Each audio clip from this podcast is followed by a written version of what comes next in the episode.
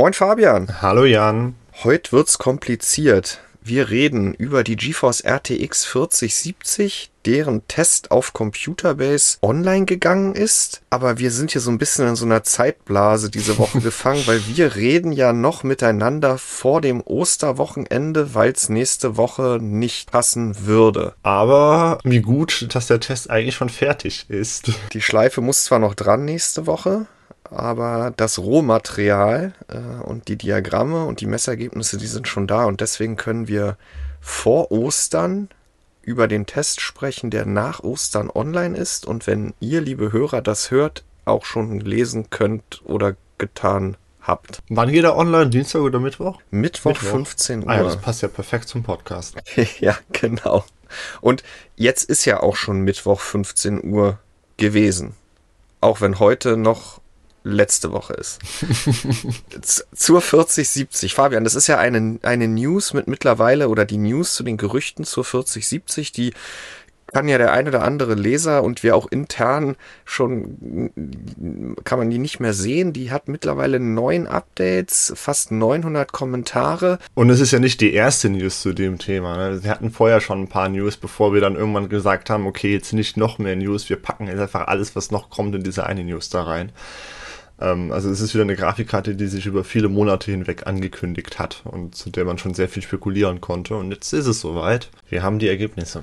Was man schon wusste, bevor der Test online ging, war, dass die 4070 auf der gleichen GPU basiert mhm. wie die 4070 Ti, nämlich dem AD104, dass sie weiterhin 12 GB Speicher nutzen wird und was man zuletzt dann auch noch wusste, war, dass es eine Founders Edition gibt. Die gab es ja bei der 4070 Ti nicht. Wie sieht die eigentlich aus, die Founders Edition? Ach, siehst du mal, ähm, wäre jetzt schon Mittwoch, wäre, wäre jetzt schon Mittwoch, hättest du sie gesehen. Ich habe sie aber schon gesehen. Ähm, ja, die ist deutlich kleiner als alles, was wir bisher von Ada Lovelace gesehen haben.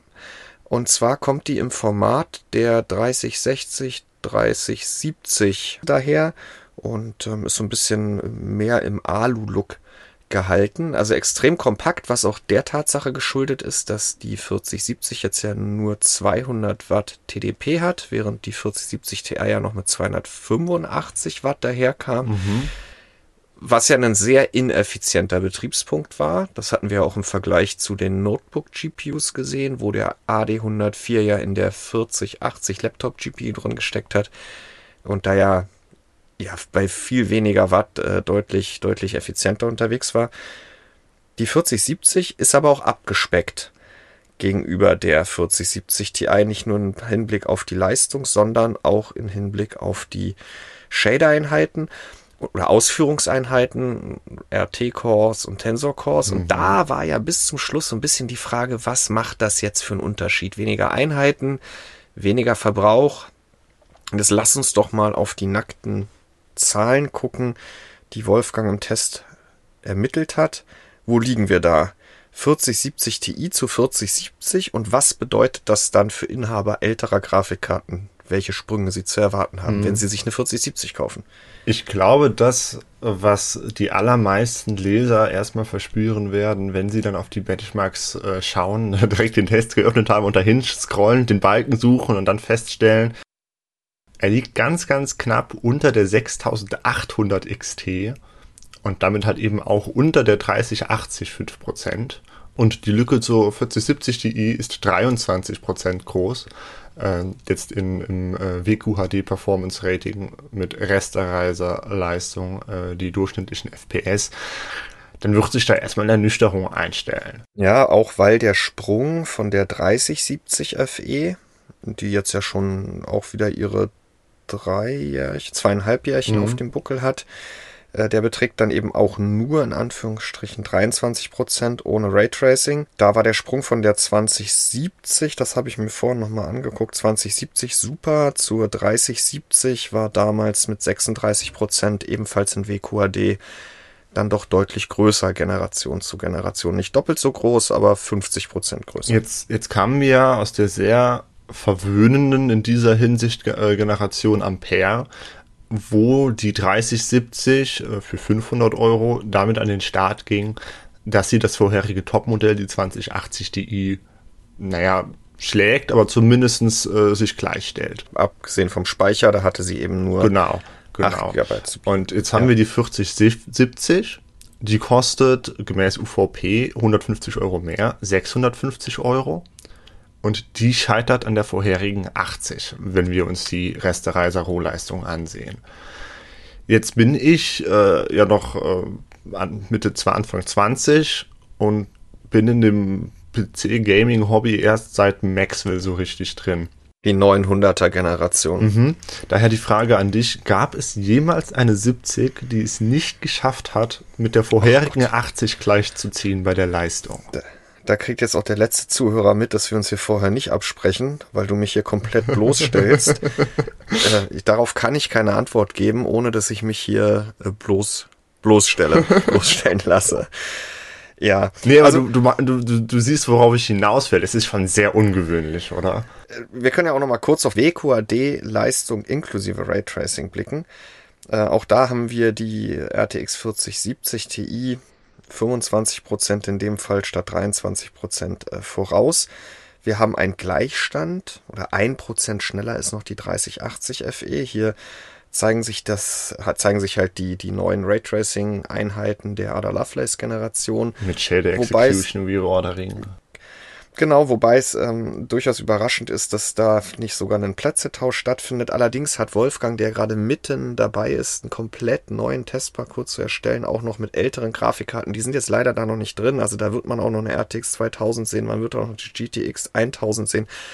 Er hat das jetzt hier so ein bisschen zusammendampfen müssen. Das hatte auch einen kleinen Einfluss darauf, dass die, dieser Raytracing-Aspekt nicht ganz so stark durchschlägt oder der Vorteil von Ada Lovelace in den Spielen, die er jetzt hier getestet hat. Und wir sehen dann zur RTX 3070 FE, da sehen wir dann in Raytracing ähm, schon einen deutlicheren Leistungsanstieg. 36% ist das mit Raytracing in WQHD, die die 4070 dann schneller ist als die 3070. Also das ist dann eigentlich der Sprung, den wir uns ohnehin gewünscht hätten. Und jetzt muss man natürlich sagen, ähm, dieser Vorsprung oder, die, oder, oder, oder dieser, dieser, dieser Bonus äh, der Raytracing-Leistung durch Ada Lovelace, der wird sich in Zukunft noch verstärken. Zum einen, weil Raytracing immer wichtiger wird und zum anderen, weil sie die Grafikkarte diese Stärke wird stärker ausspielen können, äh, weil es vermutlich so sein wird, dass daraufhin optimiert wird und diese Lücke ja. dann etwas größer wird. Aber jetzt lass uns noch mal ganz grob drauf gucken. Also wir haben, wenn wir jetzt, wir haben die 4090, die ist sowieso auf und davon. Äh, dann haben wir die 4080, die 4070 Ti und ungefähr ein Fünftel langsamer jetzt darunter die 4070, also auf Niveau 80, 82, 83 Prozent zu 4070 Ti. Damit mehr oder weniger auf dem Niveau einer RTX 3080 und mhm. das zum Preis von 659 Euro.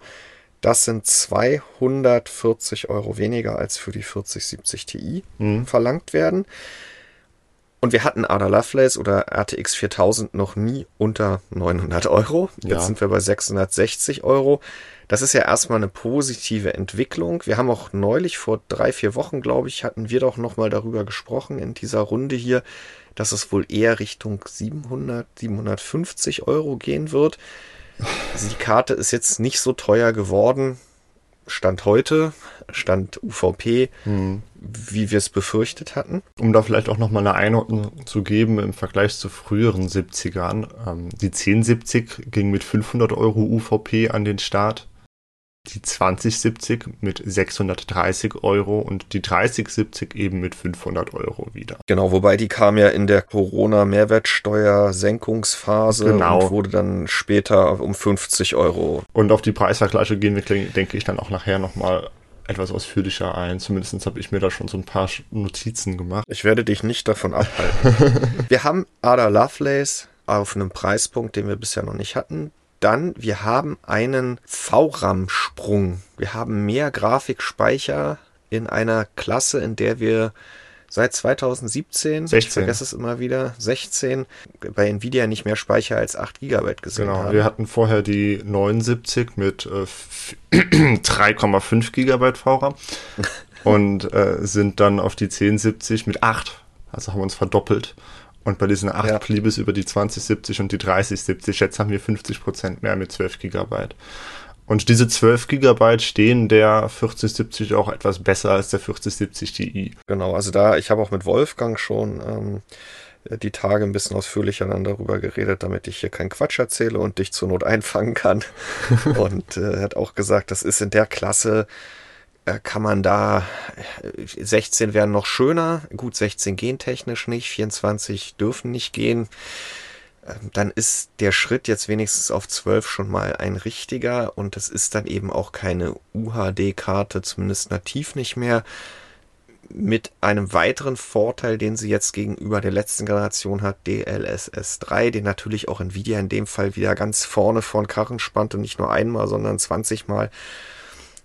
Sieht das vielleicht dann wieder anders aus, aber gegenüber der letzten 70er halt um ja, so 20% mehr Leistung, in Raytracing ein bisschen mehr, 50% mehr, mehr Speicher und dieser Bonus DLSS 3, beziehungsweise dieser Aspekt Frame Generation, mhm. das finde ich ja, ach, das hat Nvidia wirklich clever gelöst, dass jetzt mit DLSS 3 irgendwie immer alles gleichgestellt wird, aber eigentlich äh, probiere ich in meinen Inhalten noch immer darauf hinzuweisen, wir haben DLSS Super Resolution, also dieses Up, diesen Upscaling-Aspekt. Also das, was früher mal DLSS 2 war. Genau, und dann haben wir neu Frame Generation, also diese künstlich erzeugten Zwischenbilder. Das zusammen ergibt dann DLSS 3 ja, Nvidia wollte sich möglichst schnell von DLSS 2 verabschieden und deswegen ist es halt so allgemeingültig für, für alles jetzt die Bezeichnung.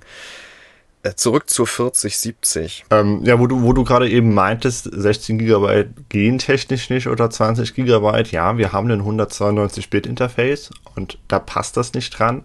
Da ist die Option halt eben 6, 12, 24 GB und 24 geht nicht, weil wäre out of place und wäre auch unnötig bei dieser Grafikkarte. Aber Nvidia hätte ja kein 192-Bit-Interface dran schnallen müssen. Die hätten ja auch ein 256-Bit-Interface nehmen können, beispielsweise.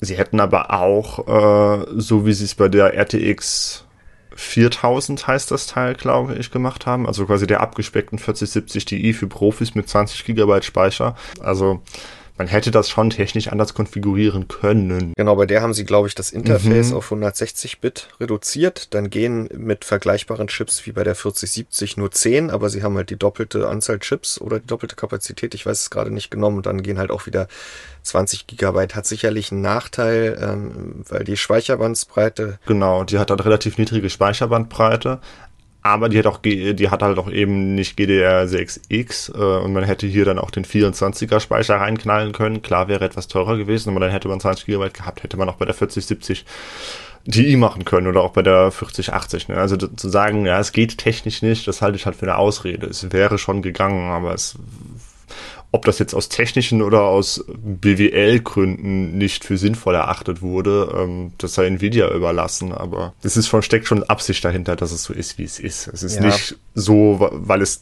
technisch nicht anders möglich gewesen wäre. Ja, und man muss sich halt relativ früh dafür entscheiden, äh, wenn man dann die Masken für die Chips fertig macht, äh, welches Speicherinterface man da eben anbinden will. Und mit der Entscheidung ist dann letztendlich aber auch der Drops gelutscht. Und mal eben so Anpassungen daran vornehmen, ist dann eben auch nicht möglich. Ich glaube, wir können diesen Test quasi fast so zweiteilen, äh, also diesen Podcast zum Test, weil wir jetzt gerade doch ziemlich äh, negativ über diese Karte gesprochen haben, aber jetzt kommen eigentlich die ganzen positiven Teile an dieser Karte. Ähm, denn ich würde sagen, bevor wir jetzt rübergehen auf die, auf die nächste Seite, können wir noch einmal nach unten scrollen auf der Benchmark-Seite und äh, dann halt eben die Benchmarks äh, besprechen, die Nvidia äh, lieber ganz oben hätte. Ähm, nämlich die, wo wir halt eben mit DLSS 3 testen. Und äh, wenn ein Spiel DLSS 3 unterstützt, und bisher gibt es wenige, äh, dann schafft es natürlich auch diese Grafikkarte, die Ampere-Generation ordentlich abzuhängen. Konkret genutzt hat Wolfgang in dem Fall Hogwarts Legacy, so ein Grafikkartenzerstörer-Titel der letzten Monate in ähm, UHD und da ist er ausgehend von 33,4 FPS mit der 4070 in nativer Auslösung, Auflösung über DLSS Quality mit 55,9. Also das ist schon ganz ordentlich der Aufschlag, den man da in dem Spiel erzielen kann. Über DLSS Performance mit 70,2 FPS bis hin zu DLSS Performance und Frame Generation mit 88,1 FPS ein ganzes Stück nach oben gekommen. und insbesondere dieser letzte Schritt von 25 Prozent. In dem Fall ist es extrem wenig in Hogwarts Legacy. Also Nvidia wirbt ja immer mit den doppelten FPS durch Frame Generation, aber es kommt dann eben auch immer auf den Titel drauf an. Und trotzdem sind wir ausgehend von 33 FPS ähm, fast bei dem Dreifachen an Frames gelandet. Das Thema Latenz ist dann natürlich immer noch mal ein ganz anderes. Das ist ja insbesondere bei DLSS 3 oder jetzt sage ich den gleichen Quatsch schon, bei DLSS äh, Frame Generation ähm, sich nicht unbedingt nur positiv entwickelt, äh, auch wenn es dann ja immer diesen, diesen API-Zwang von Nvidia gibt, auch zu Recht, dass dann Reflex integriert werden muss, was ja probiert im GPU-Limit äh, möglichst spät die CPU den nächsten Frame vorbereiten zu lassen, damit der Input-Lag minimiert werden kann. Und da kommen wir halt von 131 Millisekunden Latenz in nativer Auflösung dann letztendlich runter bis auf, jetzt muss ich mal gucken, was ich vorhin verglichen habe, ähm, ja, mit DLSS Performance und Reflex auch auf 36,6 Millisekunden. Wenn ich dann Frame Generation hinzuschalte, dann lande ich im Endeffekt wieder bei 55,7, aber es ist trotzdem auch eine deutliche Verbesserung gegenüber dem Status Quo mit 33 FPS, ohne dass ich die ganzen DLSS-Features on top geschmissen habe. Und man muss halt auch zu sagen, dass äh, die Latenz bei so einem Third-Person-Singleplayer-Spiel, also meine Güte. Ne? In dem Fall hast du recht, aber oftmals ist es ja auch extrem negativ konnotiert, mm, äh, dieses mm. ganze DLSS-Thema, was Latenz anbelangt und äh, bei DLSS Super Resolution aka DLSS 2 habe ich immer einen positiven Effekt dadurch, dass ich eben mehr FPS pro Sekunde oder mehr FPS habe ähm, und dadurch auch immer neuere oder jüngere Input-Signale be berücksichtigen kann. Und ja, bei Frame Generation habe ich meistens dann nochmal einen kleinen Rückschritt, aber wie gerade gesagt, ich kann mit der RTX 4070 in einem Titel, der eigentlich nicht in UHD läuft, schon ein deutlich besseres Spieleerlebnis erzielen durch die ganzen Technologien, die halt heutzutage dann noch on top kommen, wenn sie dann unterstützt werden. Und wie es aussieht, ist dann immer noch die andere Frage. Du meinst gerade, der nicht in UHD läuft, der in UHD nicht flüssig läuft, wenn man ja. die Einstellungen eben maximiert. Ne? Also ja. nicht, dass Leute jetzt denken, die 4070 40, schafft Hogwarts Legacy nicht in UHD. Ja, und da hilft ihr in dem Fall, wie in vielen Spielen, und das haben wir zuletzt gesehen, wirklich äh, das Thema 12 Gigabyte. Wir wissen, da stehen noch zwei andere Grafikkarten mindestens am Horizont, äh, die 4060 und die 4060 Ti Ti, die höchstwahrscheinlich weiterhin 8 GB erhalten werden. Da wird das Thema Speicherknappheit definitiv wieder ein Thema werden, denn es gibt so viele Titel, die da mittlerweile Probleme mitmachen. Aber die 4070 kommt dann nochmal drum herum, auch wenn wir wiederum gesehen haben, dass auch 12 GB jetzt selbst in Full HD zuletzt nicht immer alles möglich gemacht haben. So, bevor wir jetzt die Benchmark-Seite hinter uns lassen, vielleicht noch einmal ganz kurz ähm, Full HD und UHD, aber das können wir ganz schnell abhaken, weil es sich im Endeffekt nicht viel geändert hat zu den WQHD-Benchmarks, über die wir am Anfang schon gesprochen haben. Die Verhältnisse bleiben ungefähr bestehen äh, die Karte schneidet nicht irgendwie spontan wesentlich besser oder schlechter ab in der einen oder anderen Auflösung. Also insofern, äh, die eignet sich für Full HD genauso viel für, für, wie für WQHD, genauso wie für UHD, wenn denn die 12 GB kein Problem darstellen. Ja, interessanter Aspekt ist da noch, dass sie in UHD ohne Raytracing ein bisschen stärker gegenüber der R3080 FE verliert. Da liegt sie 7% zurück und dann das, was man eigentlich erwartet mit der modernen mhm. Ada Lovelace Architektur in, unter Verwendung von Raytracing dann 2% in Front liegt. Aber letztendlich über alle Auflösungen hinweg 30 80 Niveau und mit dem Vorteil, den darf man da auch nicht außer Acht lassen, dass sie eben auch mehr Speicher als diese Grafikkarte hat. Ja, als die erste 3080, die ging mit 10 GB an den Start. Später kam dann ja nochmal eine neue Auflage mit 12 GB. Genau, und das ist ähm, oben auch, ich glaube, das hatten wir in dem Zusammenhang nicht erwähnt, auch der Grund, warum sie gegenüber der 3070 so deutlich zulegt, auch in WQAD in Bezug auf Raytracing denn da geht der 3070 mit 8 GB der Speicher aus, was der 3080 mit 10 GB noch nicht passiert. Und mhm. deswegen mhm. ähm, gibt es da diese, diesen Gleichschritt mit der 3080 auch weiterhin äh, über alle Auflösungen hinweg, aber die 3070 wird dann deutlich abgehängt. Das heißt, wer alle seine Spiele in, mit Raytracing aktiv spielt, ähm, ja, der profitiert dann auch in, sage ich mal, in Sachen FPS von einem Wechsel auf die 4070, allein aufgrund der Tatsache, dass sie 12 GB hat. Aber Fabian, der Wechsel, es ist doch höchst unwahrscheinlich, dass viele Spiele Spieler von der 3070 auf die 4070 wechseln werden. Es sei denn, Raytracing spielt eine derart große Rolle oder DLSS 3 ist in den Spielen, die man spielt oder absehbar das Ding. Ja, und dann ähm, sind wir eigentlich angekommen, was ich so ein bisschen als, als die große Stärke der 4070 auch sehe. Ähm, wenn wir uns den Verbrauch anschauen, in WQAD, in Doom Eternal getestet, liegen wir bei 192 Watt.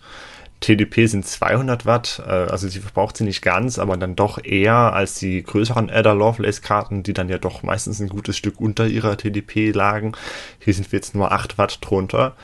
Aber wir liegen halt eben auch äh, fast 130 Watt unter der RTX 3080 äh, die ja leistungstechnisch dann ungefähr vergleichbar ist. Also da haben wir halt wirklich einen ordentlichen Sprung bei der Effizienz. Apropos Effizienz, äh, da sieht man auch nochmal ganz schön, dass die 4070 Ti mit dem gleichen Chip, aber einer anderen Konfiguration mit 285 Watt dann doch deutlich ineffizienter unterwegs ist, als jetzt die RTX 4070 von Nvidia konfiguriert wurde. Die ist nämlich bei 25% mehr Leistung, 44% hungriger, was die elektrische Leistung anbelangt. Und ähm, ja, also das ist definitiv, Fabian, da gebe ich dir recht, 200 Watt für die Leistung auf dem Niveau einer 3080, die mit 320 Watt TDP einherkam. Und die ja auch ausgefahren hat, beziehungsweise dann äh, bei den Modellen, die man so gewöhnlich kaufen konnte, die dann ja meistens schon nur C hinten dran hatten, auch gerne mal bei 350 Watt liegt, wenn man sie halt eben voll auslastet. Ja, und auch die 3070 wird halt unter, unterboten. Die hatte eine TDP von, lass mich lügen, 230 Watt, die sie ähm, ja ein Benchmark hier nicht ganz erreicht oder waren es 220 Watt. Ja, also effizienzmäßig geht's da deutlich nach vorn. Ein kleines Fragezeichen für mich ist äh, da noch das Thema Lautstärke. Die Founders Edition, die hat da nicht ganz so gut abgeschnitten bei uns im Test. Auf der anderen Seite mit 36,5 gemessenen Dezibel beim Spielen in Doom Eternal UHD, also 200 Watt TDP, die sie dann auch ausnutzt, äh, ist das keine laute Grafikkarte und größere Custom Designs die FE ist in dem Fall halt wirklich kompakt und winzig, zwei mhm. Slot, wie wir es äh, aus der letzten Generation kennen. Die werden da deutlich leiser noch agieren können, wenn der Hersteller es denn will oder der Nutzer die Lüfterkurve anpasst, um sie nicht auf GPU-Eisschrank-Temperaturen auszurichten. ja, den kühl bleibt die Founders Edition. Das auf jeden Fall. 66 Grad unter Last ist ein Spitzenwert in dem Vergleich, den wir hier in diesem Test haben. Das heißt, auch da könnte man eigentlich noch ein bisschen an der Lüfterkurve drehen. Und äh, wenn man da nochmal auf die 3070 blickt, die leiser war, die ist aber auch 5 Grad wärmer. Insofern nehmen die sich da wenig. Also Founders Edition mit Founders Edition Kühlung zu vergleichen, ne? es ist halt, ich glaube, die wenigsten Leute kaufen sich diese Karte in der Founders Edition. Ähm, aber sie ist doch so schön kompakt. Es wird doch bestimmt auch kompakte äh, Partnerkarten geben. Also ich denke, die, das Potenzial für besonders leise Karten ist gerade mit dem, was wir bei Kühlern, äh, was wir in Sachen Kühlern bei Ada Lovelace bisher gesehen haben und dass wir jetzt halt eben diese extrem niedrige Leistung, also extrem niedrig ne, im Vergleich zu der Leistung, Leistungsaufnahme haben, äh, ist ja schon sehr, sehr viel Potenzial für absolut lautlose PCs. Wer kauft sich denn jetzt aber diese Grafikkarte, Fabian? kauft sich ein 3070 Inhaber die 4070. Da hatten wir gerade schon mal drüber gesprochen. Ja, wenn er auf Raytracing steht oder Spiele wirklich gerne in den Settings spielt, wo 8 GB nicht reichen oder DLSS 3 nutzen möchte, kann er es tun. Er bleibt mehr oder weniger in seinem Preisbereich. Ja gut, gegenüber der 3070 jetzt nicht ganz, gegenüber alten 70ern hm. schon. Ja, gut, alten 70er, wenn du jetzt die 79 rannimmst, hier 300 Euro, 220 ja, Euro oder so. Ist ja eine also, sehr alte 70er. Ja, also es ist ein bisschen schwierig. Ne? Also wenn wir uns jetzt erstmal wirklich dann nur diese Restereiser Rohleistung anschauen, gab es, wie gesagt, glaube ich, nie eine 70, die halt zum einen die vorherige 80 nicht gepackt hat, die aber auch so einen großen Abstand zum Topmodell hat, also, also zu 90. Ich meine, die Lücke zwischen 30, 70 und 30, 90 war nicht so groß wie zwischen 40, 70 und 40, 90. Bei 20, 70 zu 20, 80 Ti, 10, 70 zu 10, 80 und später dann 10, 80 Ti war es auch kleiner. Ähm, also wir haben hier den riesigen Abstand zu den stärkeren Karten, gleichzeitig weniger Abstand zu den älteren Karten und dann aber halt eben den höchsten Preis, äh, den es bei einer 70 je gab, auch noch knapp über der Turing-Karte. Legt natürlich dann erstmal äh, den Gedanken nahe, dass das hier ein Flop ist. Aber da würde ich tatsächlich widersprechen, wenn man das halt eben äh, in die aktuellen Umstände einordnet und in die Umstände, die wir vor zwei Jahren hatten. Und das liegt dann an zwei Gründen, die ich dann auch gerne ausführen möchte. Zum einen an der Technik dieser Karte und dann halt eben am Preisgefüge. Ähm, denn technisch ist diese Grafikkarte super. Das ist quasi die, die ideale Gaming-Grafikkarte. Denn während die 4080 und 4090 und teilweise auch noch die 4070 Ti einfach für den normalen Gamer gar keine Wahl waren, weil sie halt eben 1000 Euro, fast 1000 Euro oder halt eben nochmal wesentlich mehr kosten. Das waren Enthusiasten-Grafikkarten. Haben wir jetzt die erste Adder-GPU und damit die erste Next-Gen-Grafikkarte, die in dieses, diesen Preisbereich von deutlich unter 1000 Euro reingeht. Welcher Name da jetzt mal dran steht, sei dahingestellt. Es ist halt trotzdem eine Adder-Grafikkarte, auch wenn es eine kleine Adder-Grafikkarte ist. Wir haben schon gesagt, wir haben die extrem hohe Effizienz, weniger Abwärme und damit auch leiser. Äh, wir haben die optimierte Architektur mit Shade Execution Reordering. Äh, das heißt weniger Einbußen, wenn wir auf Raytracing umschalten. Und da wird das wird immer wichtiger werden. Da liegt sie dann auch vor der 3080 häufig und wird sie in Zukunft auch noch eher sein. Ähm, wir haben AV1 Encoding. Äh, da habe ich eine kleine Anekdote zu. Und zwar habe ich neulich äh, mit einem Kumpel äh, Stellaris gespielt. Ich war gerade dabei, mein Reich zu erstellen und habe mit ihm darüber gesprochen. Also dachte ich, komm, ich streame ihn, was jetzt mal damit dazu sehen kann. Mhm. Und ähm, ja, UHD-Bildschirm, relativ kleine Schrift. Äh, ich habe dann natürlich auch auf UHD-Auflösung gestreamt, dass man das erkennen kann. Und wir waren das gewohnt aus der Vergangenheit das braucht jetzt erstmal ein bisschen, bis er da was erkennen, bis er da was lesen kann. Auch wenn ich auf 30 FPS runtergehe, so ein UHD-Stream, der war dann doch immer sehr groß. Es hat gedauert, bis sich das Bild dann stabilisiert hat. Man musste immer ein paar Sekunden verharren, nachdem ich was geändert ja. habe, bis sich das dann langsam wieder, ne? Aber nein, mein Freund war total überrascht. Sein Ausruf war erstmal, Alter, der Stream ist knackscharf. Was zur Hölle? Und wir kamen dann noch schnell dahinter, ja, Discord bietet jetzt AV1-Encoding für Streams an, für Grafikkarten, die das können. Und du hast auf einer 4080 gespielt. Genau, ich habe inzwischen eine 4080. Das hat sie dann auch entsprechend gemacht und dieser Stream, ich habe dann auch auf 60 FPS hochgeschaltet, der war einfach absolut flüssig und absolut scharf, weil dieses AV1-Encoding hat einfach so viele äh, Ressourcen äh, schon da ist, wenn man auf die Bandbreite schaut, die da halt eben benötigt ja. wird. Also auch für solche Spielereien, selbst wenn man gar nicht streamt oder gar keine, gar keine Videos schneidet und hochlädt. Auch für solche kleineren Discord-Sperenzien kann das halt wirklich einen Unterschied machen. Ja, wo war stehen geblieben? Äh, wir haben das erste Speicher-Upgrade der 70er-Klasse seit 2016 mit der 1070. Also im Grunde genommen eine sehr, sehr runde Grafikkarte, wo eigentlich technisch gesehen alles zusammenpasst und alles auch irgendwie Sinn ergibt. Jetzt der Preis. Und jetzt der Preis. Wenn wir das jetzt eben mit dem UVP vergleicht, den wir bei der 3080 vor zweieinhalb Jahren hatten. Das waren zuerst 700 Euro und die hat mit dem vorherigen Topmodell der 2080 Ti halt wirklich den Boden aufgewischt. Dann haben wir jetzt für 660 Euro, also nicht viel weniger, eine Karte, die halt erstmal deutlich, deutlich schwächer wirkt. Aber wir haben halt auch eine Karte, die exakt an das Preis-Leistungs-Verhältnis der 3080 anknüpft wenn wir auf die Restereister Rohleistung blicken. Und die 3080 war halt eben eine Karte, bei der es eigentlich immer hieß, dass sie ein besonders tolles Preis-Leistungs-Verhältnis hat. Insofern, ja, zweieinhalb Jahre später, aber trotzdem hat die 4070 das gleiche Preis-Leistungs-Verhältnis, das bei der 3080 jeder gelobt hat. Ja, der Unterschied ist, dass wir jetzt diese übermächtigen Grafikkarten noch oben drüber haben die einem dann irgendwie immer das Gefühl geben, e-, egal wie wenig Geld man ausgegeben hat, dass es da noch was gibt, was doppelt, dreimal, fünfmal so schnell ist. Ja, aber für den normalen Gamer müssen die gar keine Rolle spielen, ja. weil er sich eh keine Grafikkarte für 1700 Euro kauft. Also der hätte sich auch schon vor fünf Jahren die Titan kaufen können, hat aber nicht gemacht. Ja. Da muss man halt eben auch sehen, die 4070 Ti ist genauso wie die, äh, wie die ähm, 3080 eben stärker als eine 2080 Ti beispielsweise. Also für die ganzen äh, Kunden äh, Käufer, die noch Turing haben, vielleicht auch weil Ampere halt eben nie verfügbar war, wirklich gut äh, am Anfang. Für die ist die 4070 jetzt eigentlich das ideale Upgrade. Das war ja auch meine Ausgangsfrage. Deswegen, egal wie gut das Preis-Leistungs-Verhältnis jetzt ist, ich glaube, die Gruppe der Käufer, die auf Ampere hocken und jetzt eine 4070 kaufen, kommt aus der 3070, 3080, also 3080 wird keiner auf eine 4070 wechseln. Es sei denn, er will auf den Tod nicht mehr Geld ausgeben, bei Nvidia bleiben hm. und mehr Speicher haben, äh, dann ist das seine Option. Ähm, 3070 haben wir schon drüber gesprochen. 3060 ist was anderes. Ähm, da haben wir einen deutlichen Leistungsanstieg. Auch wieder, ja, mehr speichern wir nicht, da haben wir sogar gleich viel Speicher, es sei denn, ich habe die, die eine der 3060 Derivate, die zuletzt auf den Markt gekommen sind, gekauft. Mhm. Ähm, aber ich würde auch sagen, wenn ich äh, noch auf Turing hocke oder möglicherweise sogar noch auf Pascal, dann ist das schon ein sehr attraktives Angebot mit der Leistung zu dem Preis und den Features. Zumal die Option von Turing oder Pascal kommt, noch auf Ampere zu gehen. Ich weiß nicht, wann du das letzte Mal in den Preisvergleich geguckt hast.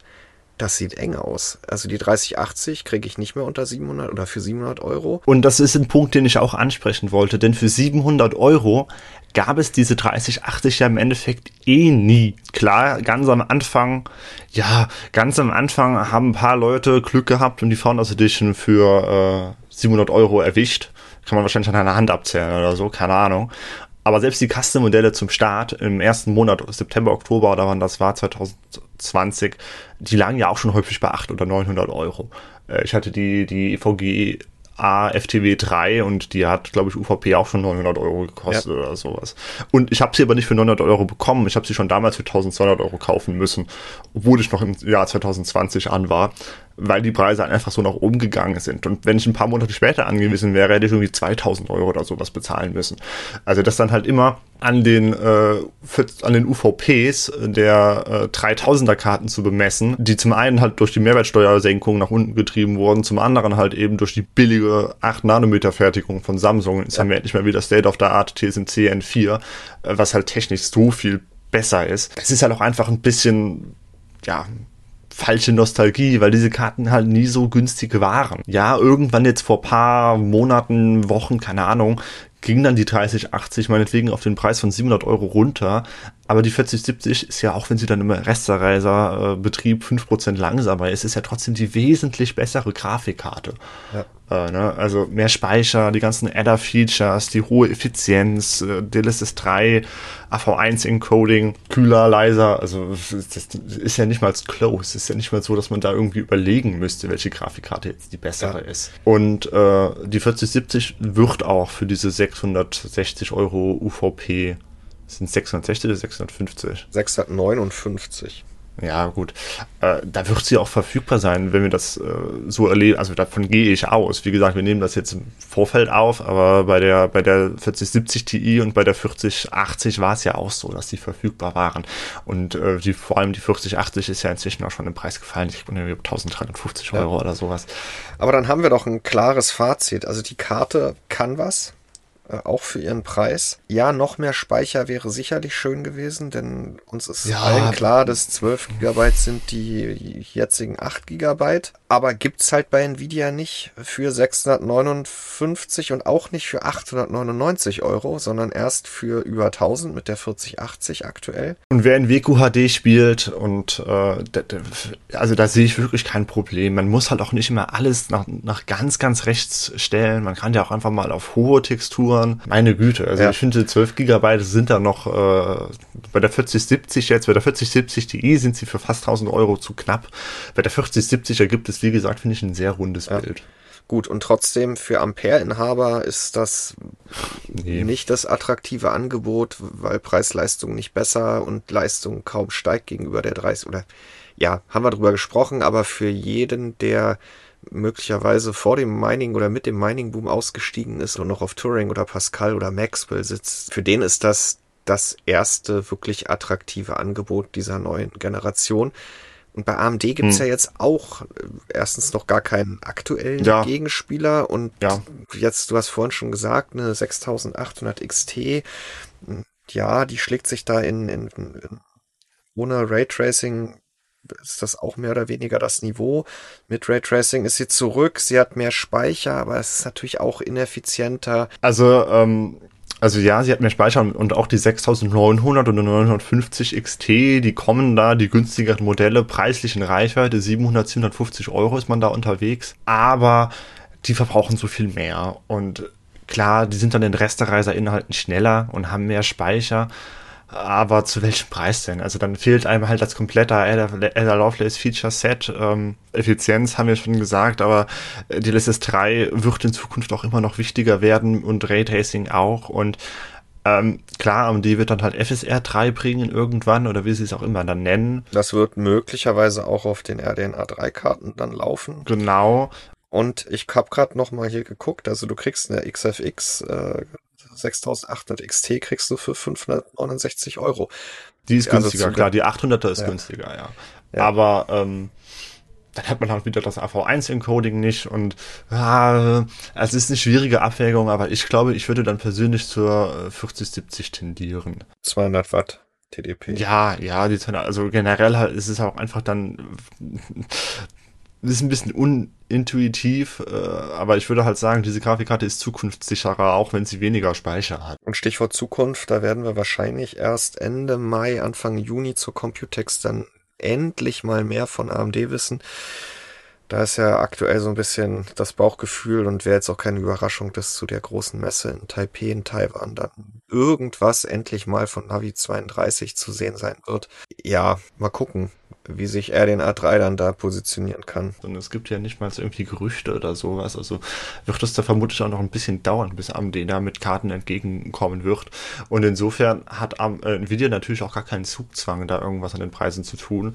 Und da wundert es mich halt wie wir es ja eben schon am Anfang gesagt haben, fast, dass diese Grafikkarte jetzt eben für 660 Euro, nicht irgendwie 750 Euro oder sowas auf den Markt kommt. Denn eigentlich hätten sie es ja gar nicht nötig. Mal gucken, was der Markt dann macht. Ich denke auch, dass es äh, beim Preis erstmal bleiben wird. Die 4070 Ti gibt es auch weiterhin für die UVP und nicht nur ein Modell, sondern eine ganze Menge.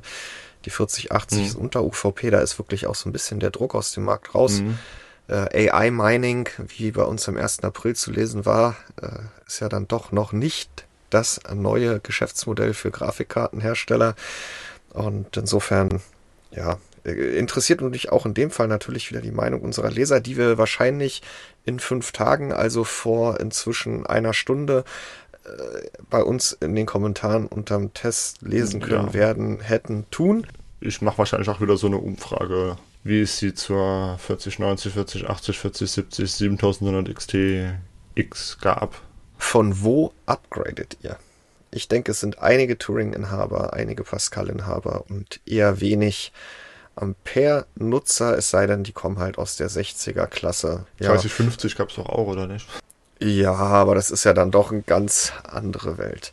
Fabian, AMD fiel gerade schon. Wir wollten am Ende auch noch mal kurz auf einen anderen Aspekt zu sprechen kommen, auch wenn wir da überlegt haben, ob das Sinn ergibt, dass wir vor Ostern über was sprechen, was uns überrascht hat, was dann am äh, Mittwoch nach Ostern 15 Uhr vielleicht gar nicht mehr so aktuell ist. Aber wir sitzen jetzt ja nun mal hier in dieser Zeitblase drin. Der 7800 X3D. Hm, schöne CPU. Ja, ein schöner Artikel. Mich, mich, mich hat's sehr gefreut. Äh, auch das schöne Feedback zu unserem Artikel aus der Community. Ich hatte Bauchschmerzen im Vorfeld, weil ich ja das Rating so ein bisschen ausdünnen musste, weil ich ja nochmal Spiele neu benchen musste, weil es da Updates gab und dann eben nicht mehr alle CPUs im großen Rating drin sein konnten. Es gab da überhaupt keine Kritik. Im Gegenteil, ich glaube, viele Leser haben sich gefreut, dass es da konsistente Ergebnisse gibt. Und äh, das, das war mal wirklich ein, eine überraschend positive Erfahrung, wo ich mir doch vorher wirklich viel Gedanken gemacht habe, wer sich da wie und warum ahnte ich ja wieder darüber aufregen würde. Was mich jetzt aber auch noch überrascht hat, und ich glaube dich auch, ist, dass ich auch vorhin nochmal in den Handel mhm. geguckt habe und der Prozessor ist immer noch zu bekommen oder immer wieder ich denke, die Hersteller oder die Händler haben mittlerweile da ein bisschen gelernt, nicht alles am Anfang rauszuballern, wo dann letztendlich auch ihre Shopsysteme überfordert sind, dann ja, die zu reservieren, Bestellungen abzuschließen, Riesentova, Bohu. Mhm. Und Mindfactory ist ja seit ein paar Jahren so der Haus- und Hofhändler von AMD in Deutschland. Die haben immer als erstes die niedrigsten mhm. Preise und die höchsten Mengen und so weiter und so fort. Die haben fast 2000 CPUs verkauft seit Verkaufsstart am Donnerstag.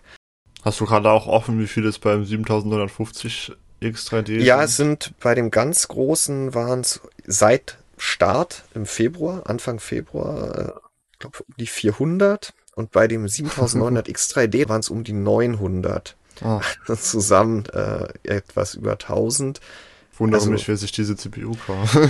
ja, es gibt ja weiterhin äh, durchaus den einen oder anderen Grund, abseits von der Anwendungsleistung eben dann auch die, äh, die Single-Core-Leistung, wo der ja durch den zweiten Chiplet eben bis auf 5, 6 gehen kann. Aber ja, so, äh, lange Rede, kurzer Sinn, der 7800X3D hat sich wahnsinnig verkauft und ist trotzdem noch verfügbar. Also da scheint AMD wirklich eine Menge CPUs vorproduziert zu haben. Hat es sich vielleicht doch gelohnt, da noch eineinhalb Monate länger zu warten mit dem Marktstart? Ja, vielleicht war nicht der einzige Grund, dass mehr Leute vorher die beiden großen Ryzen 9 kaufen. Das wird sicherlich auch einer gewesen sein, aber ich denke, wir haben alle damit gerechnet, dass es die CPU nur 30 Minuten geben wird, weil die Nachfrage groß sein wird. Ja, vor allem halt nach der Geschichte, die wir beim 950 X3D hatten, der ja immer noch nicht verfügbar ist. Der, der war gestern bei Mindfactory äh, Ach, parallel, aber auch verfügbar. Okay, ja. okay. Okay, dann kam wohl eine ganz große Kiste von AMD. Wollte. Fabian, worüber wir gerne gesprochen hätten heute noch, wenn dann jetzt schon Mittwoch wäre, wäre der Cyberpunk 2077 Overdrive Modus, der ja gestern, also in vier Tagen am Dienstag erschienen ist als Patch. Ja, Pest Tracing. Ja. Ähm, also es wundert mich. Ich freue mich tatsächlich da auch, das dann mal zu sehen und zu erleben, weil bisher hatten wir Pest Tracing halt immer nur in, ähm, ja, doch eher älteren Spielen.